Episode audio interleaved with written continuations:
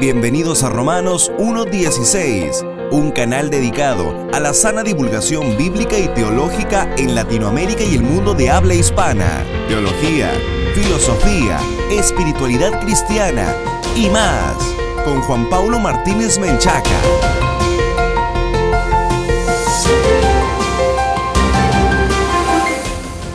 Bienvenidos estimados amigos y patrocinadores, gracias por estar conectados una vez más con nosotros en Romanos 1.16. El día de hoy vamos a hablar de un tema que está pues candente en los últimos tiempos, particularmente en Latinoamérica y específicamente en México, el tema del lenguaje inclusivo a raíz de algunas manifestaciones en torno a un video en donde a una persona le llaman compañera y esta persona estalla en llanto y desesperación y pide que le llamen compañere. Y en este programa vamos a explicarle a nuestra amable audiencia específicamente lo que los cristianos deben de saber sobre el lenguaje inclusivo para poder entender un poco mejor de qué se trata todo este asunto. Para empezar, estimados amigos, de acuerdo con algunos analistas del lenguaje inclusivo, el así llamado lenguaje inclusivo se refiere a la creación y uso de términos que visibilicen a los grupos demográficos con identidad de género y orientación sexual diferente a las masculinas o femeninas. Si antes se hablaba, por ejemplo, de ella y de él exclusivamente, es decir, nada más hay hombres y hay mujeres, ahora tenemos que comenzar, dicen estos críticos del lenguaje inclusivo, hablar no solamente de ella y de él, sino de ella.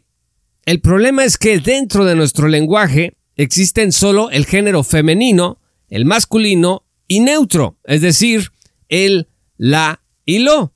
Por lo tanto, ella no figura dentro de las reglas de la gramática y la lengua españolas. Ahora, de acuerdo con los mismos críticos del lenguaje inclusivo, el que no exista ella o alguna forma de incluir y visibilizar a las minorías sexuales responde al dominio de la heteronormatividad. Heteronormatividad, dicen, es el imperio de lo binario, esto es, de lo masculino y lo femenino. Algunos indican que la heteronormatividad es el régimen social, político y económico impuesto por el patriarcado, extendiéndose tanto dentro del ámbito público como del privado. El lenguaje inclusivo es un desafío al patriarcado que ha impuesto por la fuerza una cosmovisión en donde solo existen dentro de la naturaleza dos tipos de personas, los hombres y las mujeres. Solo así, dicen estos críticos del lenguaje inclusivo, han podido conservar sus privilegios y poder. Pues ¿quiénes? Los patriarcas. O sea, el patriarcado creó este asunto del lenguaje nada más para referirse a los hombres y a las mujeres, excluyendo a los que no son hombres ni son mujeres, para así seguir dominando de manera tranquila. Los críticos a favor del lenguaje inclusivo, por otro lado, consideran que cuando nos referimos a una persona que no se autopercibe como hombre ni como mujer, sin el artículo ella, para definirlo como empleade en lugar de empleado o empleada, compañere en lugar de compañero o compañera, o maestre en lugar de maestro o maestra, entre muchos otros supuestos, lo que estamos haciendo, dicen estos críticos, es violar sus derechos a la dignidad y al respeto que merecen como ser humano. O sea, cada vez que usted no se refiere como ella a alguien que no se considera hombre ni mujer,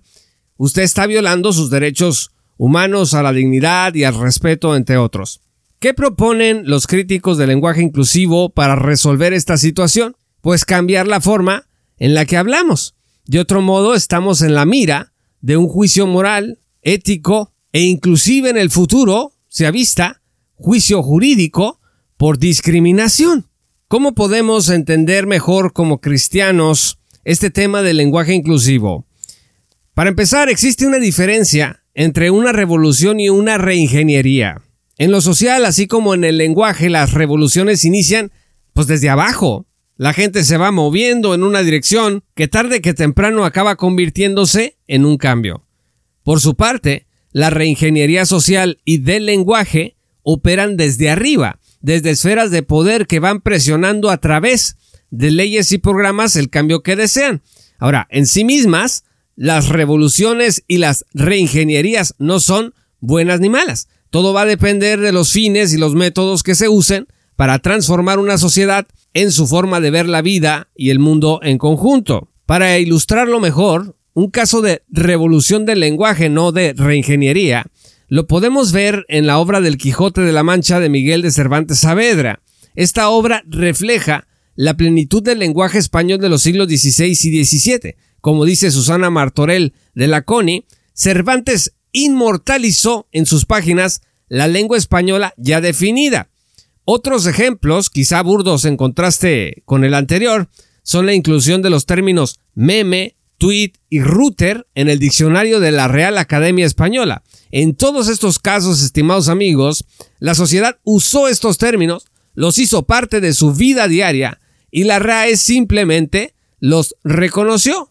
En el caso del lenguaje inclusivo, parecemos estar más delante de una reingeniería del lenguaje que de una revolución del lenguaje. ¿Por qué? Porque el grueso de la población ignora, no usa o le parece inadecuado o es indiferente al uso del mismo. El lenguaje inclusivo en este sentido es o una petición o una imposición se pide o se exige que se instaure por la fuerza de la ley. El derecho, en este sentido, puede actuar de dos modos dentro de una sociedad, adaptándose a sus cambios o creándolos a través de la obligatoriedad de la ley.